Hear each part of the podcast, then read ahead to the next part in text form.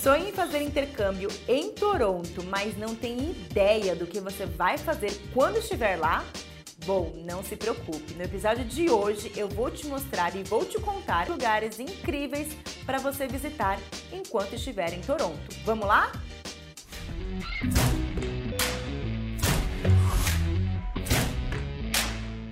Fala intercambista, Panda Fluency Pass aqui com vocês hoje novamente e hoje eu vim trazer um vídeo especialmente para quem está se preparando para um intercâmbio incrível no Canadá. Ah, uma dica muito importante é se atente à época do ano que você vai, hein? Porque lá é o extremo, ou é muita neve, muito frio mesmo, ou é muito quente. Boa parte do ano passa chovendo ou nublado. Só para vocês terem uma ideia, de novembro para março é bem frio, pode chegar até a nevar também por lá. Já entre maio e junho é primavera, tá naquele friozinho ali esquentando para um climinha de verão, mas ainda não é quente.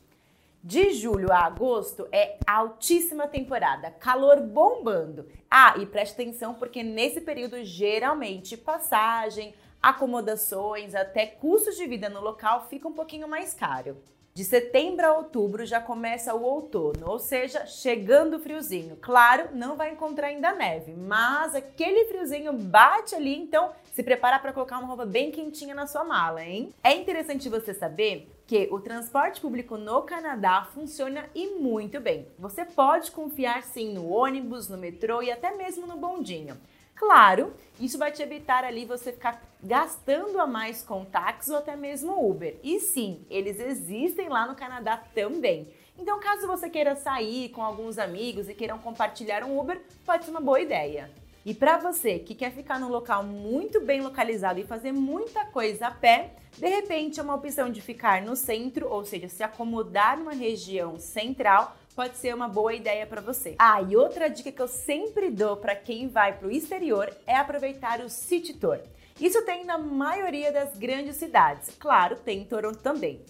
Essas cinco atrações onde o City Tour passa são CN Tower, Museu Real de Ontário, Casa Loma, Replace Aquarium, Zoológico ou Centro de Ciências. Esse City Tour é uma forma de você economizar, principalmente se você está pensando aí em fazer esses cinco pontos turísticos. O ponto legal é que nesse City Tour você pode descer do ônibus e subir a qualquer instante. Afinal, são vários ônibus que passam o tempo todo. Então é só se programar certinho o horário que vem o próximo ônibus e aproveitar a sua atração turística ali de forma tranquila. E o mais legal desse passeio pelo City Tour é que você pode comprar esse bilhete e caso você queira apenas passear pelo primeiro ponto turístico naquele dia, depois não fazer mais, você tem até nove dias para utilizar esse mesmo bilhete.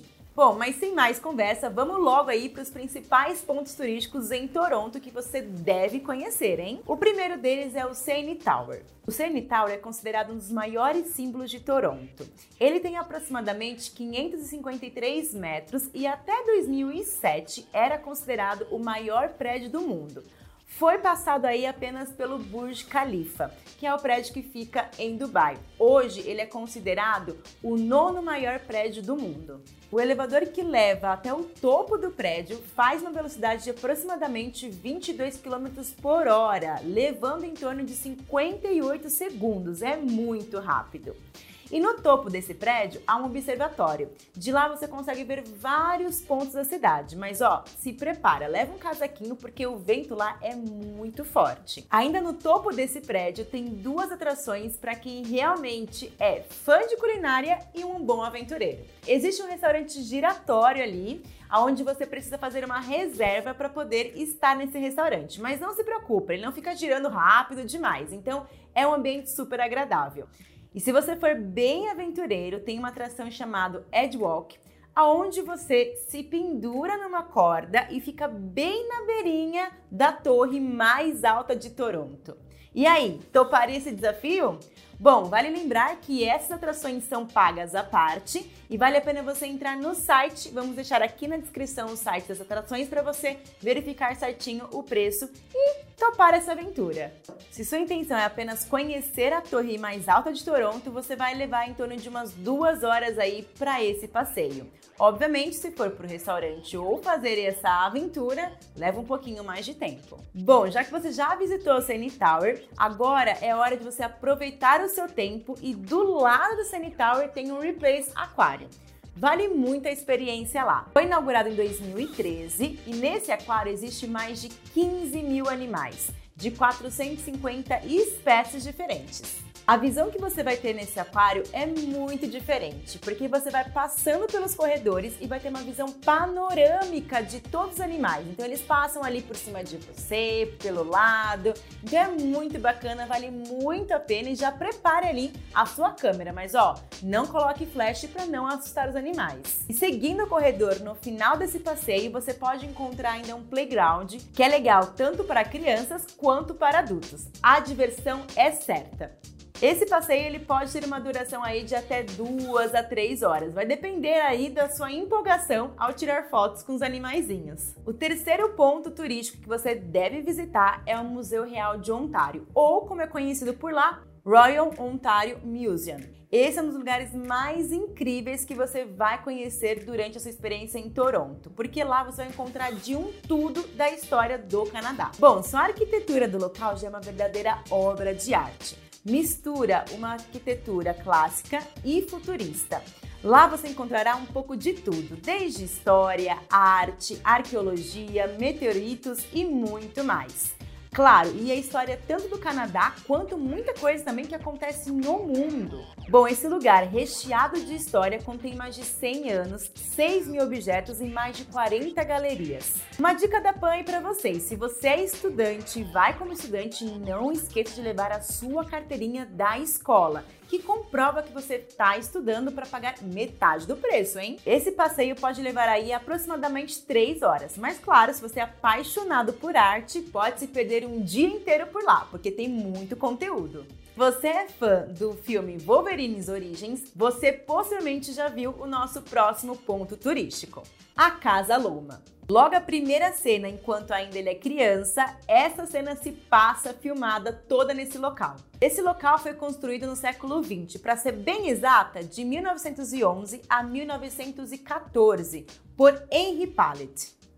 Essa casa se parece um castelo medieval e existe mais de 98 cômodos. Essa casa já foi considerada a maior casa da América do Norte. Ao longo da casa, o mais interessante é que você pode observar objetos da época, desde móveis até aparelhos eletrônicos. E apesar de não ser um tempo tão distante, aproximadamente 100 anos de história, é legal você observar como o pessoal vivia naquela época, porque as diferenças culturais é bem grande. Essa casa tem passagens subterrâneas que liga a casa inteira, desde estábulo, garagem e estufa. E além da estufa, também tem um jardim bem aconchegante bem no centro da casa. Esse é um passeio que vai te levar ou um dia inteiro ou metade de um dia. Mas uma dica muito legal aqui é aproveitar o dia que estiver chovendo ou muito frio para realizar esse passeio. É legal também fazer com a família, eles vão amar ver essa diferença cultural.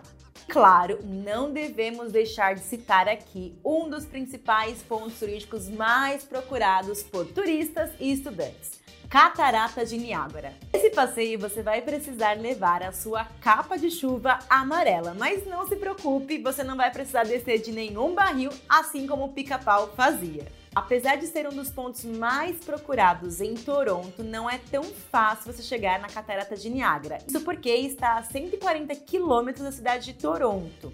Então você pode fazer esse trajeto através de carro ou até mesmo de trem. Mas o mais recomendado é que você vá de trem para não pegar trânsito, hein? Ela é a maior queda de água da América do Norte e fica bem na divisa entre Estados Unidos e Canadá. Esse passeio é totalmente gratuito, mas o tour lá por dentro ele é pago. Um ponto importante é você separar um dia para você passear com calma, visitar, tirar fotos e aproveitar o dia na Catarata de Niágara. Afinal, né, é um passeio aí indispensável. Se você vai fazer intercâmbio no Canadá, mas você quer ir além disso, ou seja, quer ter uma vivência de um nativo canadense, você tem que conhecer o Scotian Bank Arena.